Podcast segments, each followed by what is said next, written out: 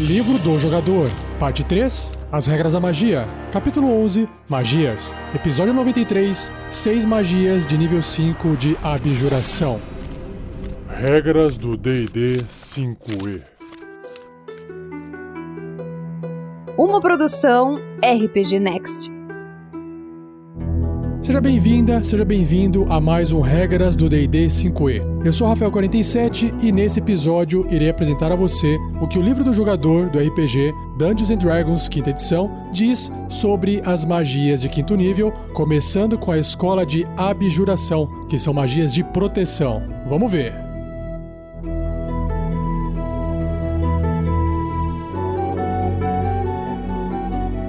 Seja você também um guerreiro ou uma guerreira do bem. Para saber mais, acesse padrim.com.br barra rpgnext ou picpay.me barra rpgnext.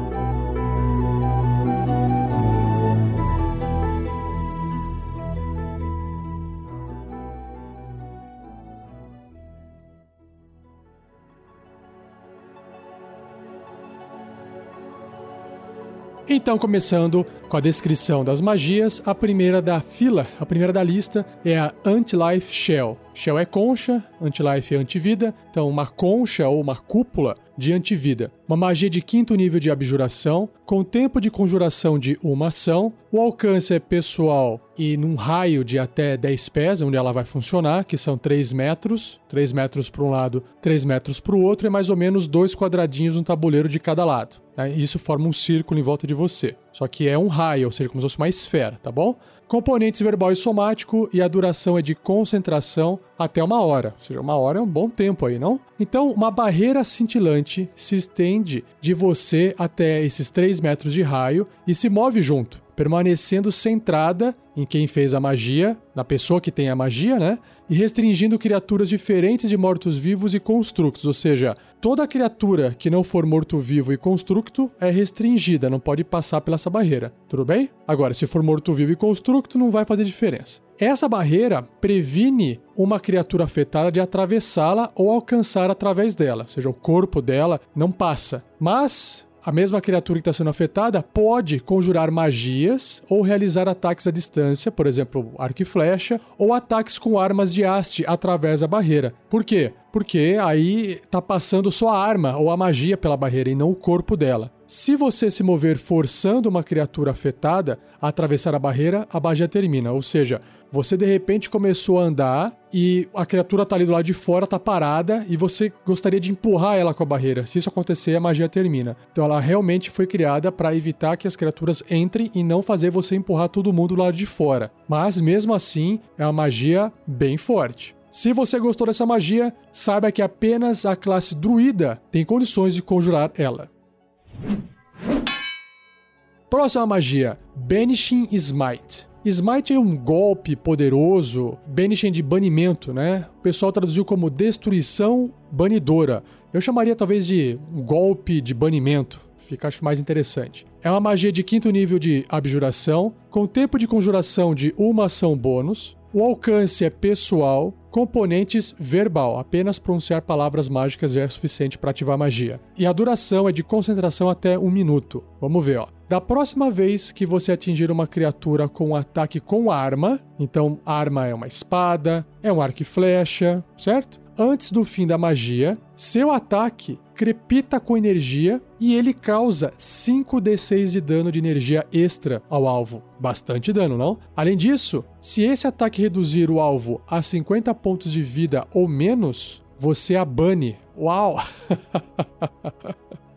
Então, por exemplo, a criatura ela tem 60 pontos de vida. Você fez esse ataque e ela caiu para menos de 50 pontos de vida. Ela foi banida. Se o alvo for nativo de um plano de existência diferente do que você está, o alvo desaparece. Então, por exemplo, é um elemental do ar. Então ele vai voltar, vai ser banido para o plano elemental do ar e ele vai desaparecer do plano material se o seu personagem estiver no plano material, beleza? Se o alvo for nativo do plano em que você está, ou seja, você está no plano material e a outra criatura também é do plano material, a criatura é enviada para um semiplano inofensivo. E eu vou falar mais sobre esses planos do universo, do mundo, em episódios futuros, tá bom? Enquanto estiver lá, nesse semi-plano inofensivo, a criatura estará incapacitada, que é uma condição que eu também vou explicar em episódios mais na frente, aqui no livro do jogador. Ela permanece lá até a magia acabar. A partir desse ponto, o alvo reaparece no espaço em que ela deixou ou no espaço desocupado mais próximo,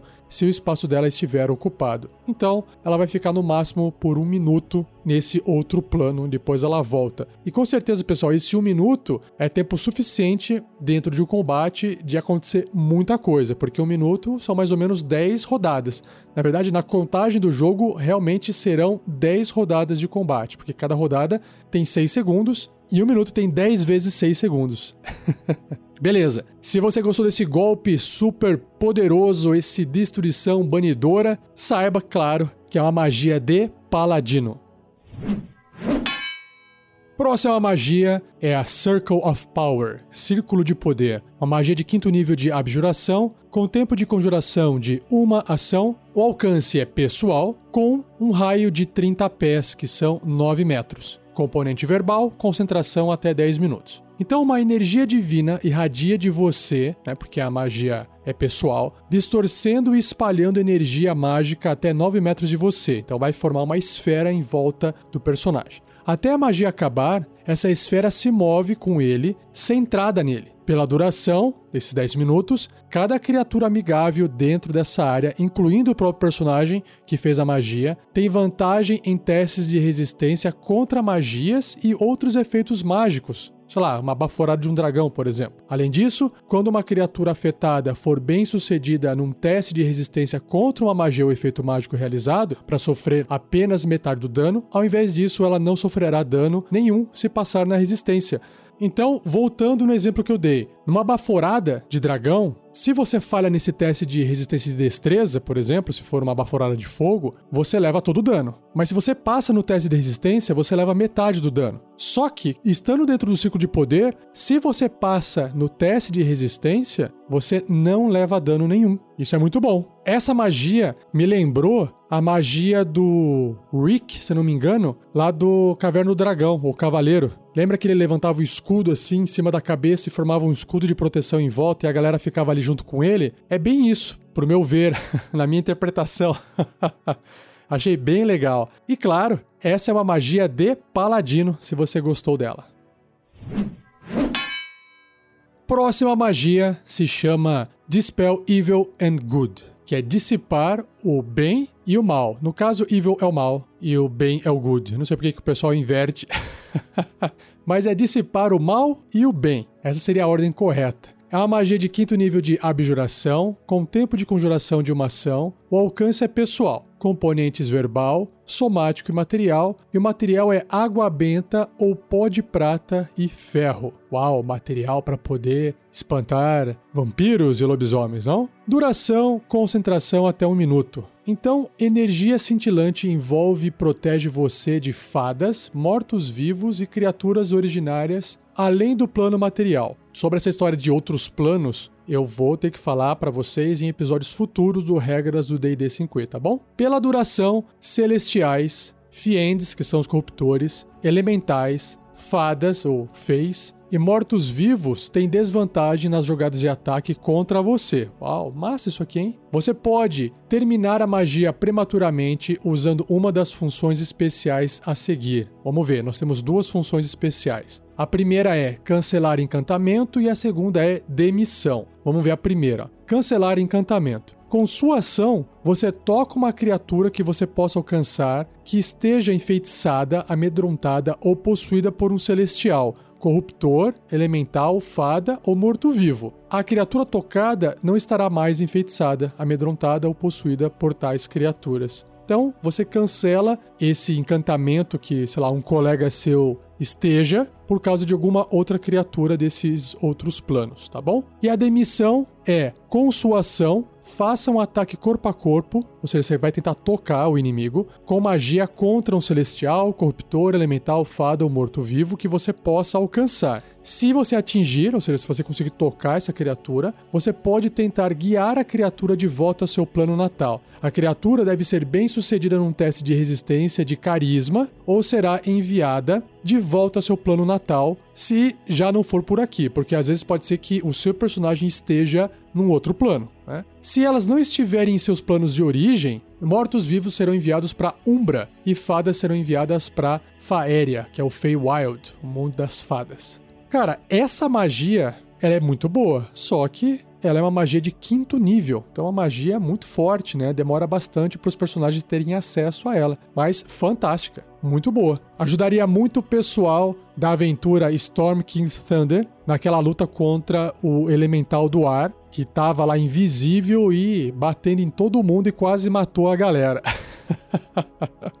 né? Essa magia iria com certeza dar desvantagem naquela criatura durante os ataques. Ou seja, iria anular a vantagem que ela tinha ao estar atacando de forma invisível. Muito bom, legal. Se você gostou dessa magia, as classes que sabem conjurar ela são os clérigos e os paladinos.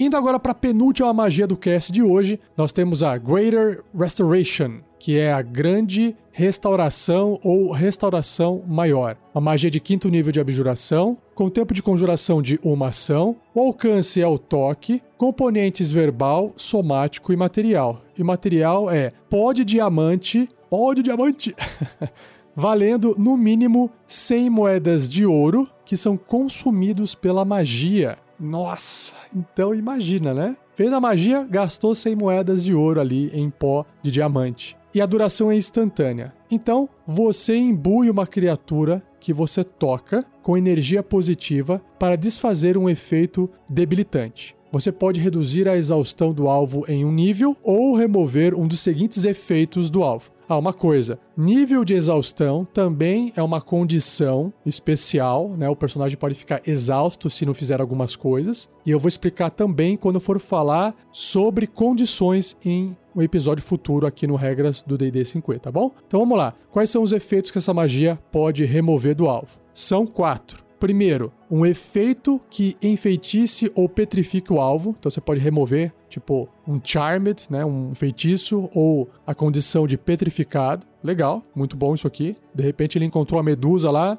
ficou petrificado e tá uma estátua. Com essa magia você consegue fazer ele voltar à vida, voltar ao normal. Segundo efeito que você pode remover: uma maldição, incluindo a sintonização do alvo com o item mágico amaldiçoado. Para quem não sabe, quando você encontra um item mágico, a maioria deles, pelo menos, você tem que estar tá sintonizado para usar os seus efeitos. E essa sintonia, às vezes, é feita com um item mágico que é amaldiçoado. E aí você não consegue mais se desfazer daquele item mágico. Para quem acompanhou a aventura A Mina Perdida de Fandelver no Tarrasque na Bota, ficou sabendo lá do Rael, que estava amaldiçoado, e depois o clã que também ficou amaldiçoado com arma, né? Que ele encontrou na aventura. Então, para poder tirar aquela arma do personagem, teria que quebrar essa sintonia com o item mágico amaldiçoado. Essa magia, a restauração maior, é capaz de remover isso, quebrar essa maldição. Legal? Terceira opção é qualquer redução a um dos valores e habilidade do alvo. Então, se o alvo por acaso tem alguma habilidade, sei lá, a força está enfraquecido, você consegue restaurar a força dele de volta, tá bom?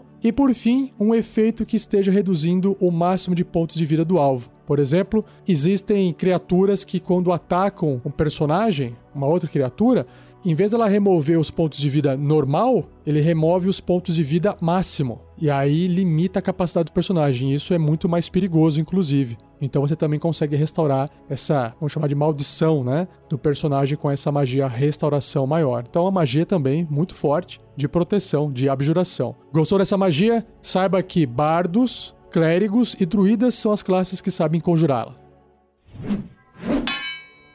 Por fim, a última magia se chama Planar Binding, que é uma âncora planar. É binding é meio que de prender, então por isso eles chamaram de âncora. O nível dessa magia é de quinto e ela também é de abjuração. O tempo de conjuração é uma hora, o alcance é 60 pés, 18 metros. Componentes verbal, somático e material. E o material é uma joia valendo no mínimo mil moedas de ouro. Mil moedas de ouro. Consumida pela magia. Imagina a grana para fazer essa magia uma vez só.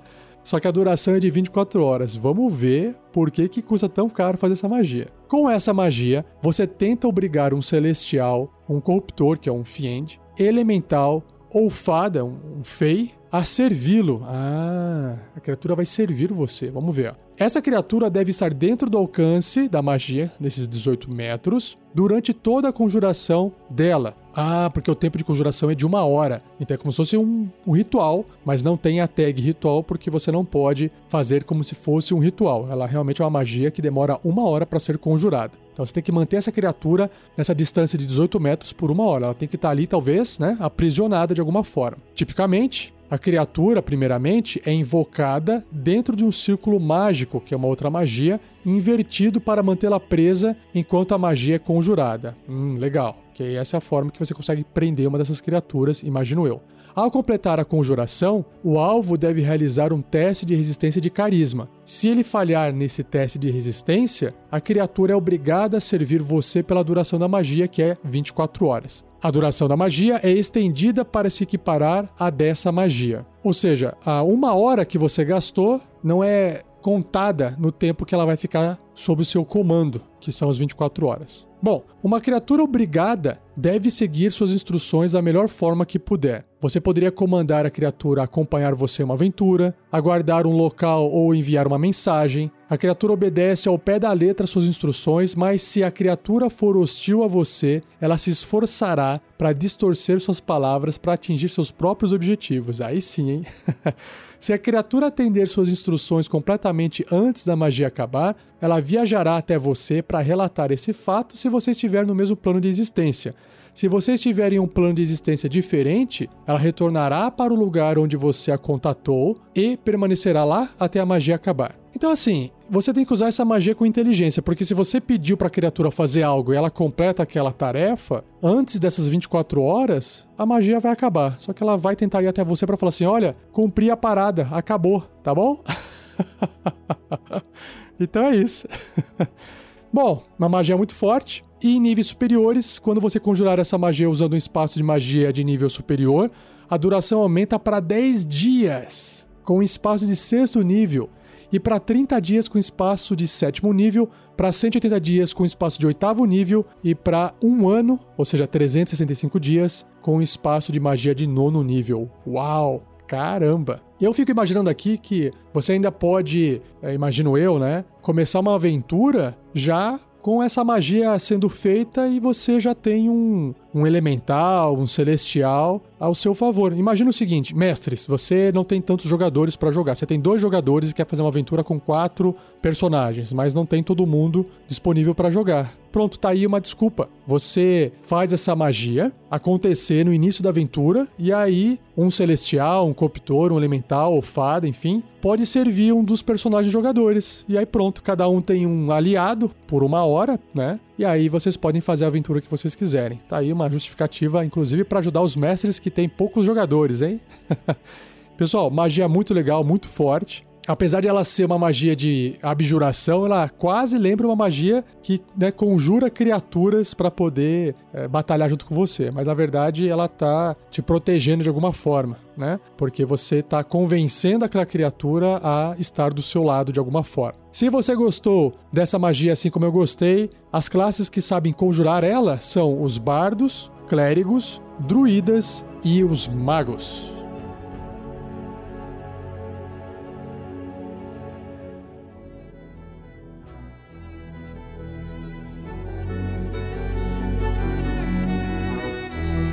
E assim eu encerro mais um Regras do D&D 5e. Espero que você tenha gostado dessas magias, assim como eu gostei. Eu sempre gosto, né? Se você tiver dúvidas, envie elas para rafael47 rpgnext.com.br ou escreva no post desse episódio. A minha intenção é juntar todas essas dúvidas e criar um cast separado só respondendo a todas elas, tá bom? Não se esqueça de compartilhar, porque isso é importante para o projeto. Continue a discussão desse cast se você quiser discutir, se você quiser comentar se você já usou essa magia ou não, o que, que você achou. Pode comentar onde você puder ter acesso ao post do episódio. E um agradecimento especial ao editor Gleico Vieira Pereira. Esse episódio foi editado por ele e graças à ajuda dele, o RPG Next tem mais tempo de poder fazer outras coisas. Valeu, Gleico. Obrigado, cara. E não perca o próximo episódio, onde irei abordar seis magias, ainda de nível 5, só que da escola de conjuração. Beleza? Então um abraço, obrigado e até o próximo episódio.